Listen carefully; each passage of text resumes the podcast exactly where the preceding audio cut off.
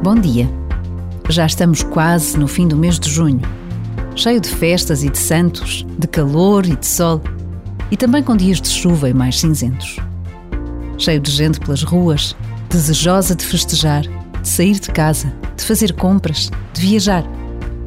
Mas não podemos deixar de pensar que enquanto tudo isto acontece, para bem de todos nós, a guerra na Ucrânia permanece, assim como em tantos outros pontos do mundo de que ninguém fala. Por vezes, basta a pausa de um minuto para nos deixarmos tocar pelo outro, para rezarmos uns pelos outros.